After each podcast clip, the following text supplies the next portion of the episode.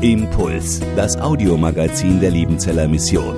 Predigten, Veranstaltungen und Specials weltweit am Leben dran. Impuls zum Nach- und Weiterdenken.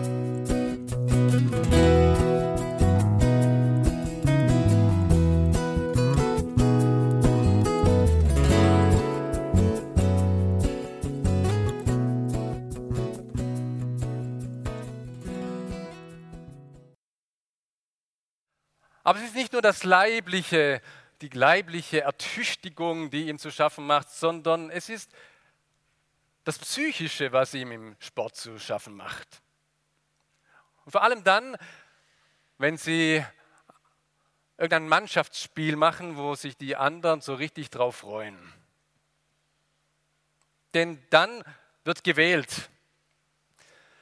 Und die, die richtig gut drauf sind, die wählen dann und Bodo den will halt zum Schluss niemand. Den kannst du haben, deiner Mannschaft, nee, nimm ihn du. Und so wird Bodo hin und her geschoben. Und am Ende sitzt er sowieso auf der Bank, weil immer nur die anderen spielen. Der Bodo, der bleibt sitzen. Das ist eine furchtbare Erfahrung, wenn man sitzen bleibt. Und die anderen, die werden gewählt. Die anderen, die kommen in die Mannschaft.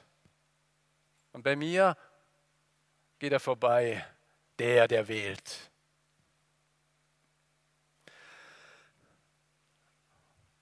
Ich weiß nicht, ob Jesus auch jemand sitzen ließ oder unter welchen Kriterien er seine Mannschaft gewählt hat. Das bleibt ein wenig verborgen, das steht nicht in der Bibel. Es steht nur drin, in einigen Evangelien, dass er gebetet hat, bevor er auf einen hohen Berg ging und dann sich seine Mannschaft zusammengestellt hat. Und das war so eine Mannschaft. Ich lese Verse aus dem Markus-Evangelium, Kapitel 3, ab Vers 13. Jesus ging auf einen Berg und rief zu sich, welche er wollte. Und die gingen hin zu ihm. Und er setzte zwölf ein, die er auch Apostel nannte, dass sie bei ihm sein sollten. Und dass er sie aussendete zu predigen und dass sie Vollmacht hätten, die bösen Geister auszutreiben. Und er setzte die zwölf ein und gab Simon den Namen Petrus, weiter Jakobus, den Sohn des Zebedäus und Johannes, den Bruder des Jakobus, und gab ihnen den Namen Boanerges, das heißt Donnersöhne.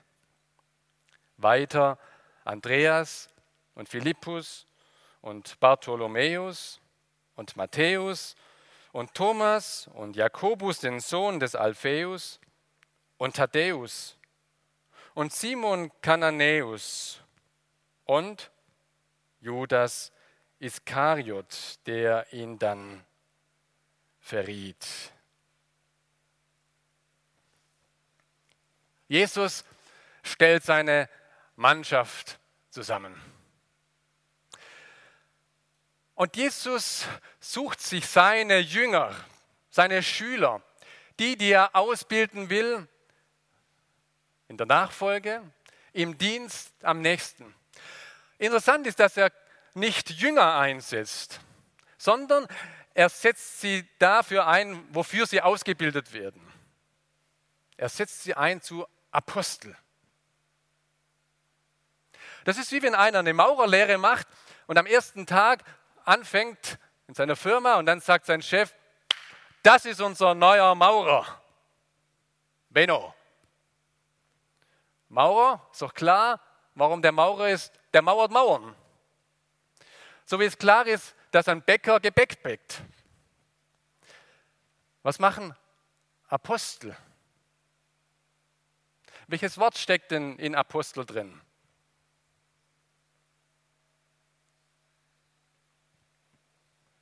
Ja, Post, oder? Apostel posten Post.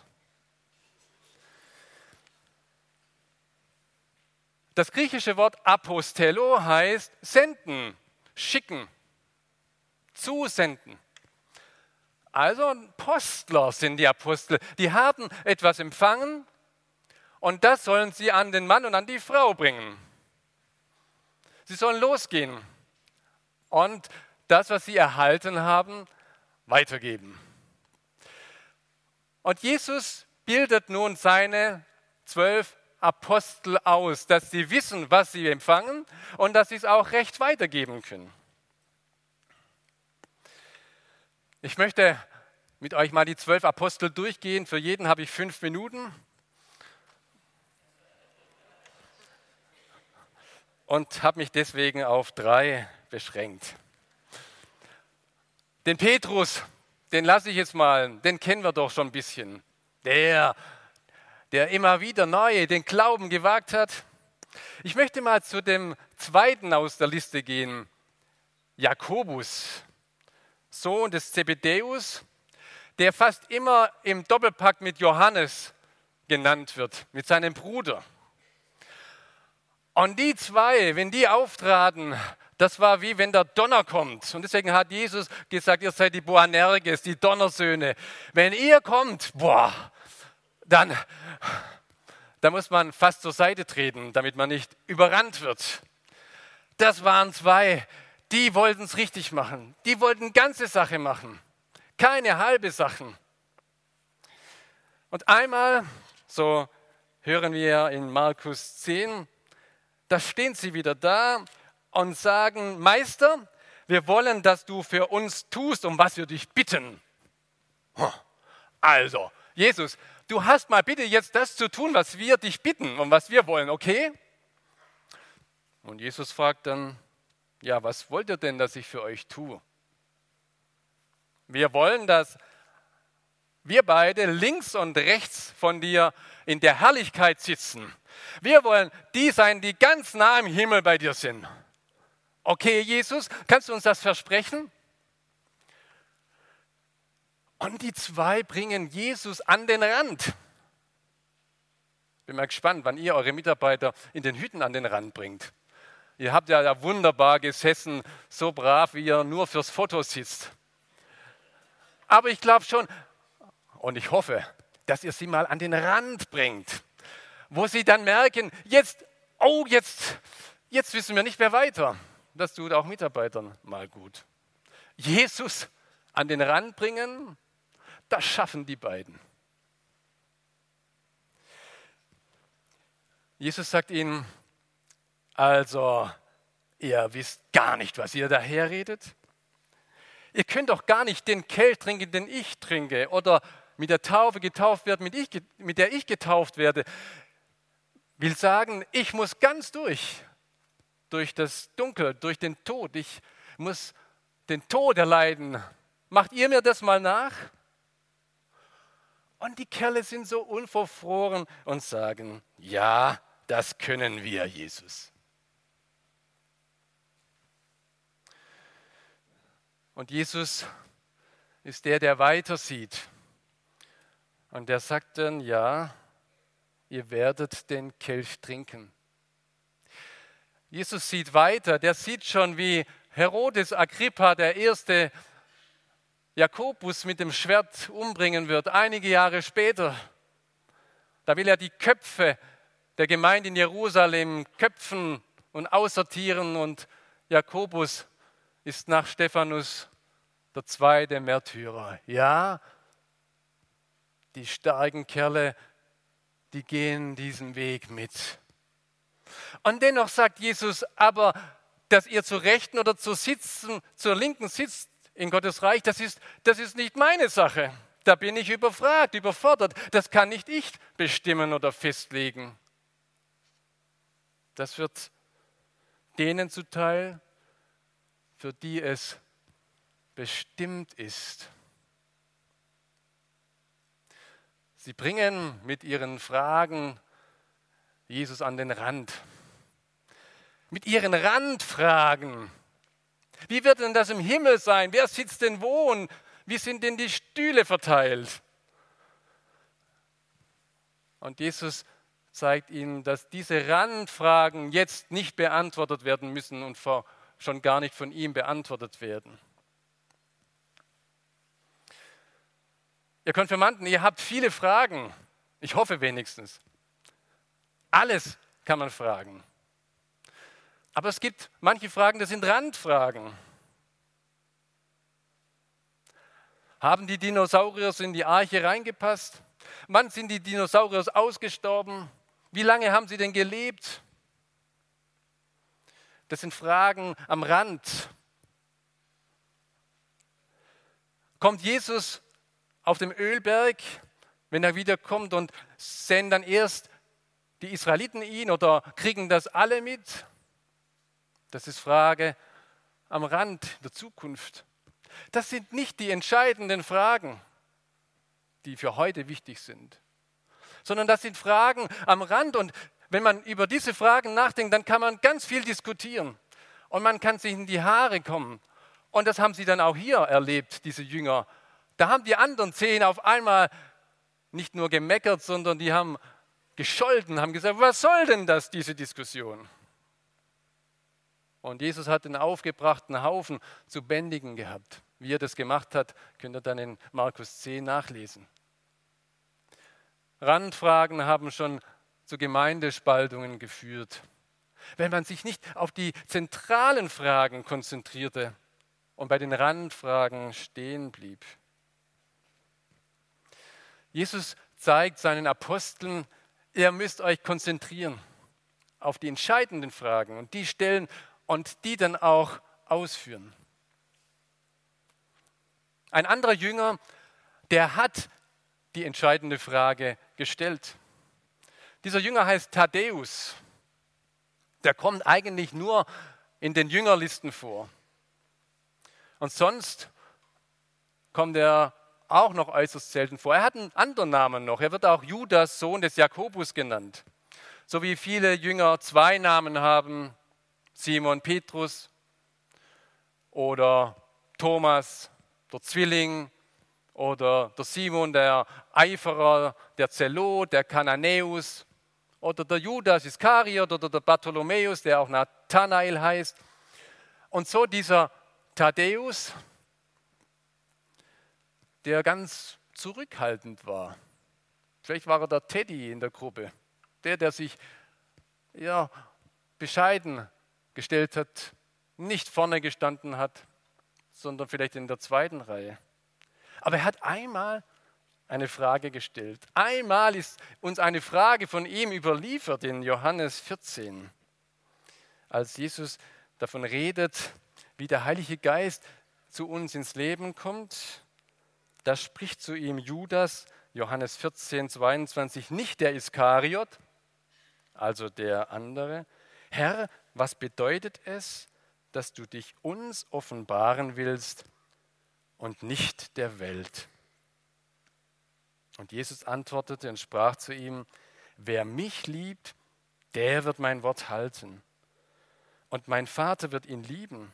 Und wir werden zu ihm kommen und Wohnung bei ihm nehmen. Der Thaddäus hat mit seiner Frage ins Schwarze getroffen. Und er wollte wissen, wie ist das mit dem Offenbaren? Wem zeigst du dich, Jesus? Zeigst du dich uns und warum zeigst du dich nicht auch der Welt, den anderen?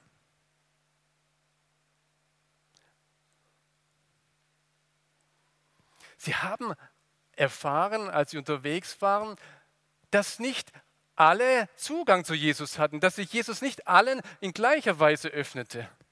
Da waren sie in Nazareth, in der Heimatstadt von Jesus. Und als sie dort waren, waren viele Fragen auf einmal da. Was soll das? Wer bist du? Du bist doch der Zimmermannssohn. Wie kannst du so auftreten? Was hast du uns zu sagen? Komm mal runter und zeig mal, was du kannst. Und dann heißt es, dass Jesus fast wie gelähmt war. Er hat dort seine Vollmacht nicht gezeigt. Er hat dort nicht die Wunder gewirkt, die er sonst getan hat. Jetzt mach mal, Jesus, es zeig mal. Und wenn du zeigst, wer du bist, dann könnten wir vielleicht glauben. Und Jesus hält sich zurück. Er offenbart sich nicht dieser Welt, die ihre Forderungen an ihn stellt. Er hat zu tun und wenn er mal macht, dann überlegen wir, ob wir auch was machen. Aber Jesus offenbart sich denen, die sich öffnen. Er offenbart sich, er zeigt sich euch. Wenn er nicht mit dem Anspruch kommt, ich weiß schon alles, sondern mit der Haltung, Jesus, ich möchte dich wirklich kennenlernen. Jesus, zeig mir, wer du bist. Zieh den Vorhang weg, dass ich erkenne, was du mit meinem Leben vorhast.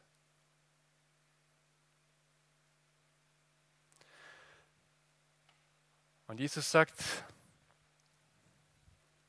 wer mich liebt, der wird mein Wort halten, der wird an mir festhalten.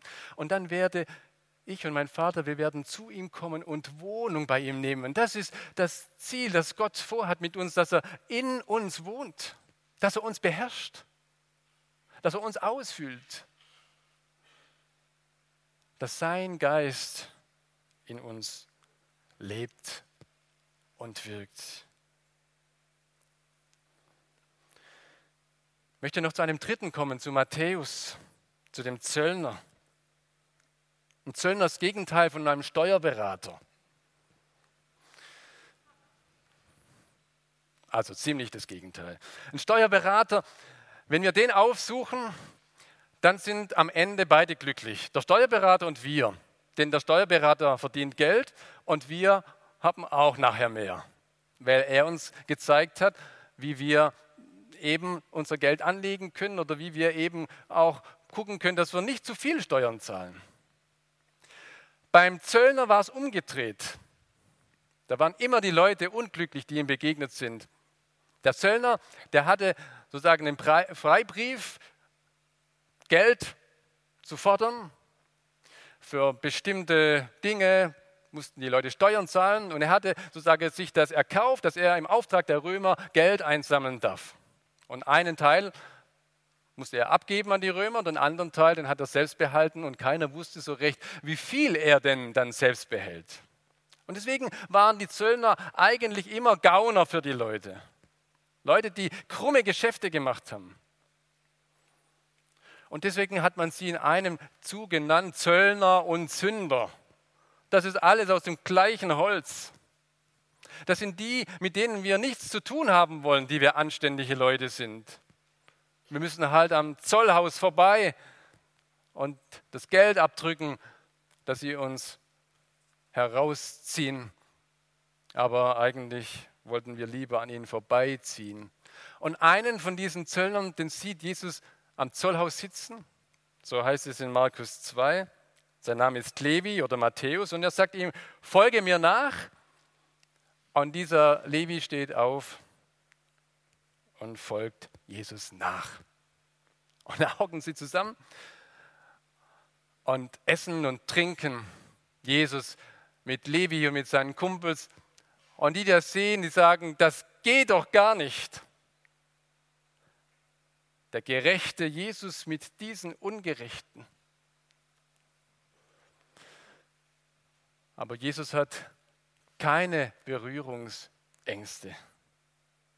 Er hat keine Berührungsängste vor den Kranken, vor den Dämonen, vor den dämonisierten Menschen, nicht einmal Berührungsängste vor dem Tod. Das haben sie alles gesehen und erlebt. Jesus geht immer in die Not. Und Jesus war überzeugt, die Not kann das Evangelium nie zerstören. Aber das Evangelium verändert die Not. Das Evangelium verändert die Not, aber die Not zerstört nie das Evangelium. Was zerstört denn das Evangelium?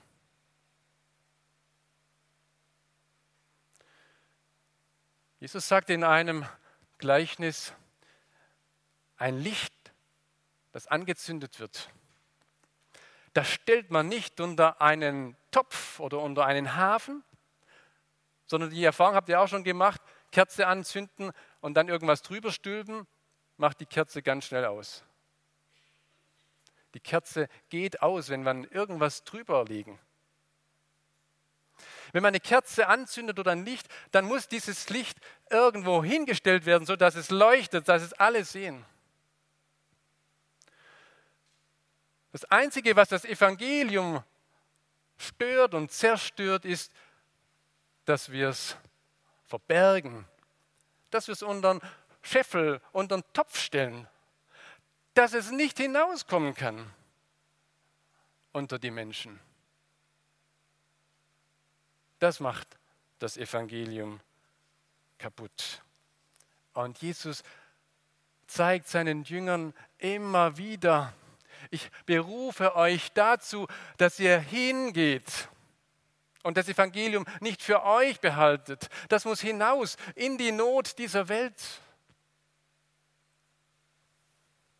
Ihr seid Postboten. Ihr habt etwas weiterzugeben. Bringt das in die Dunkelkammern dieser Welt. Die Älteren unter uns, die wissen noch, wie man analog fotografiert hat. Das war die Zeit, wo man noch so Filme reingemacht hat. Und wenn man durch war mit dem Film, hat man den Film abgegeben oder manche Hobbyfotografen hatten dann ihre Dunkelkammer und haben die Negative dann entwickelt und Positive draus gemacht. Genau das schafft das Evangelium. In der Dunkelhammer der, der Welt werden Negative zum Positiven gemacht. Da, wo das Evangelium hineinkommt, da dreht sich etwas vom Negativen ins Positive. Jesus ruft die zwölf Apostel und er lehrt sie und sie schauen zu, wie er es macht. Und dann, irgendwann kommt dann das Praktikum. In Markus 6 wird das erzählt, dass sie zwei und zwei losgehen sollen und jetzt mal das ausprobieren, was sie jetzt gehört und gesehen haben. Evangelium weitergeben, die Not lindern, mit dem Evangelium hineingehen in die Not. Ihr bekommt von jedem Wochenende zum anderen Wochenende eine Aufgabe. Was ist die Aufgabe dieses Mal?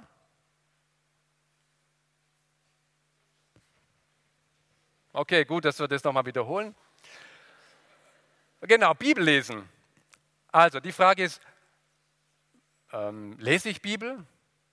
Oder probiere ich jetzt mal die Bibel zu lesen bis Mitte Oktober? Und wenn ich Bibel lese, mache ich das morgens, mittags, abends. Was passiert beim Bibellesen? Wie spannend ist das für mich? Wie langweilig? Brauche ich Hilfe oder habe ich Entdeckung beim Bibellesen? Also, ihr seid jetzt gefordert, dieses Praktikum zu machen, Erfahrungen mit dem Bibellesen zu machen. Jesus sendet seine Leute aus und dann kommen sie zurück und berichten, was sie erfahren haben. Ihr werdet in vier Wochen auch berichten, wie es euch ging. Und dann werdet ihr wieder losgeschickt. Und am Ende, im April, ist dann Konfirmation, Einsegnung. Da machen wir einen Deckel drauf, oder? Damit die Flamme langsam wieder eingeht. Ist das Konfirmation? Oder ist Konfirmation, dass das Licht, das in euch angezündet wurde, dass es auf den Leuchter kommt und dass es jetzt losgeht?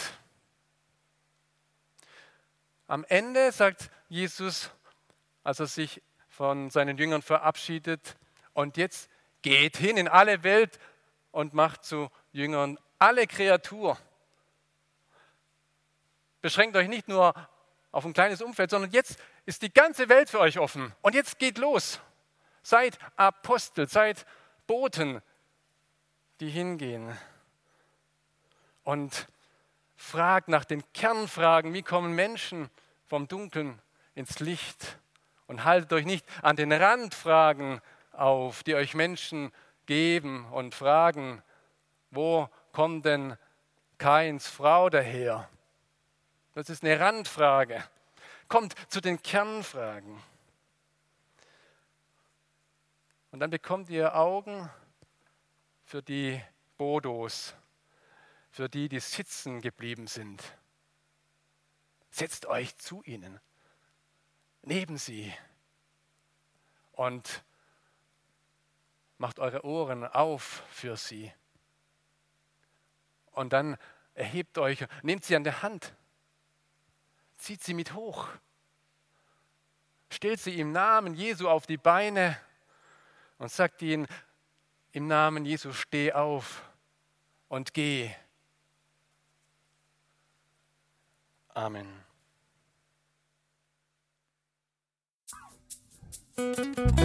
Impuls ist eine Produktion der Liebenzeller Mission. Haben Sie Fragen? Würden Sie gerne mehr wissen? Ausführliche Informationen und Kontaktadressen finden Sie im Internet unter www.liebenzell.org. Die Liebenzeller Mission produziert ebenfalls das Fernsehmagazin Weltweit am Leben dran. Informationen zur Sendung und zum Empfang gibt es unter www.weltweit-magazin.de.